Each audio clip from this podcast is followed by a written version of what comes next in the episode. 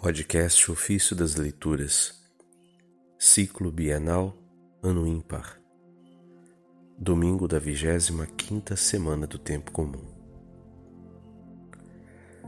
O altar celeste é figura do altar da Igreja.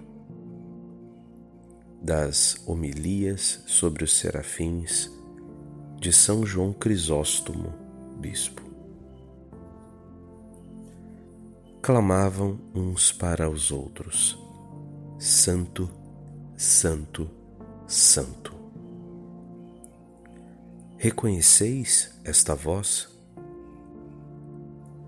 É nossa ou aquela dos serafins? É a nossa e também aquela dos serafins, por mérito de Cristo que derrubou o muro de separação e pacificou todas as coisas que estão nos céus e sobre a terra, fazendo de ambas uma só. Antes, esse hino era cantado somente nos céus. Mas depois que o Senhor se dignou a vir sobre a terra, concedeu esse canto também a nós.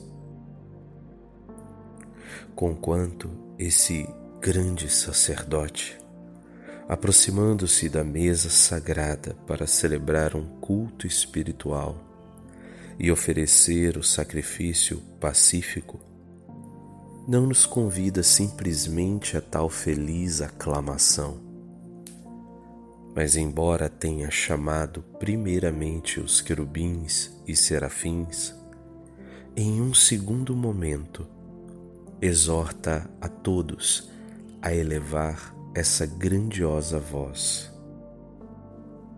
E enquanto nos faz pensar naqueles que animam os coros conosco, eleva da terra a nossa mente, exortando-nos com estas palavras: Canta com os serafins. Fica junto aos serafins. Estende as asas com eles. Com eles voa em torno do trono real. Em verdade, não há que se admirar se de repente estais com os serafins. Deus te concede tocar livremente aquelas coisas que os serafins não ousam tocar. Um dos serafins voou para junto de mim, trazendo na mão uma brasa que havia tirado do altar com uma tenaz. Isso nos diz Isaías capítulo 6, verso 6. Aquele altar é figura e imagem desse altar.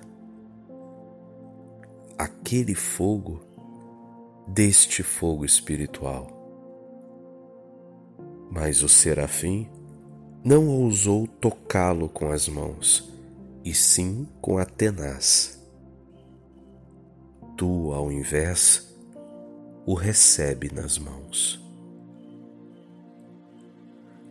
Sem dúvida, se observares a dignidade das coisas propostas, essas são muito maiores que o contato mesmo com os serafins. Mas se considerais a benignidade do Senhor, Ele não se envergonhou nem sequer de rebaixar-se à nossa indignidade, especialmente em virtude daquelas coisas que nos concedeu praticar.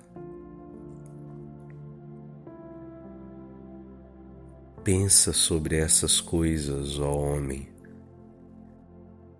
e considerando no seu íntimo qual seja a grandeza dos dons, levanta-te finalmente e arrancando-te da terra, vai ao céu. O corpo te segura e te constrange a ficar embaixo? Eis que se apresenta o jejum, que faz ligeiras as penas da alma e leve o fardo da carne. Ainda que tivéssemos recebido um corpo mais pesado que a de qualquer pombo, mas lhe dirigimos novamente o discurso sobre o jejum, para falar sobre os mistérios em vista dos quais e são prescritos os jejuns, os jejuns. De fato, como ao final da luta nas competições olímpicas há a coroa, assim o prêmio do jejum é a comunhão feita com ânimo puro. De forma que, se nesses dias não conseguíssemos tal prêmio, afligindo-nos desconsideravelmente e em vão, nos afastemos privados do troféu e sem os prêmios da luta do jejum. Por isso, os nossos antepassados nos deram a medida do jejum e nos sinalizaram um tempo estabelecido de penitência, para que, depois de sermos transformados e purificados de toda mancha, pudéssemos ter acesso à comunhão.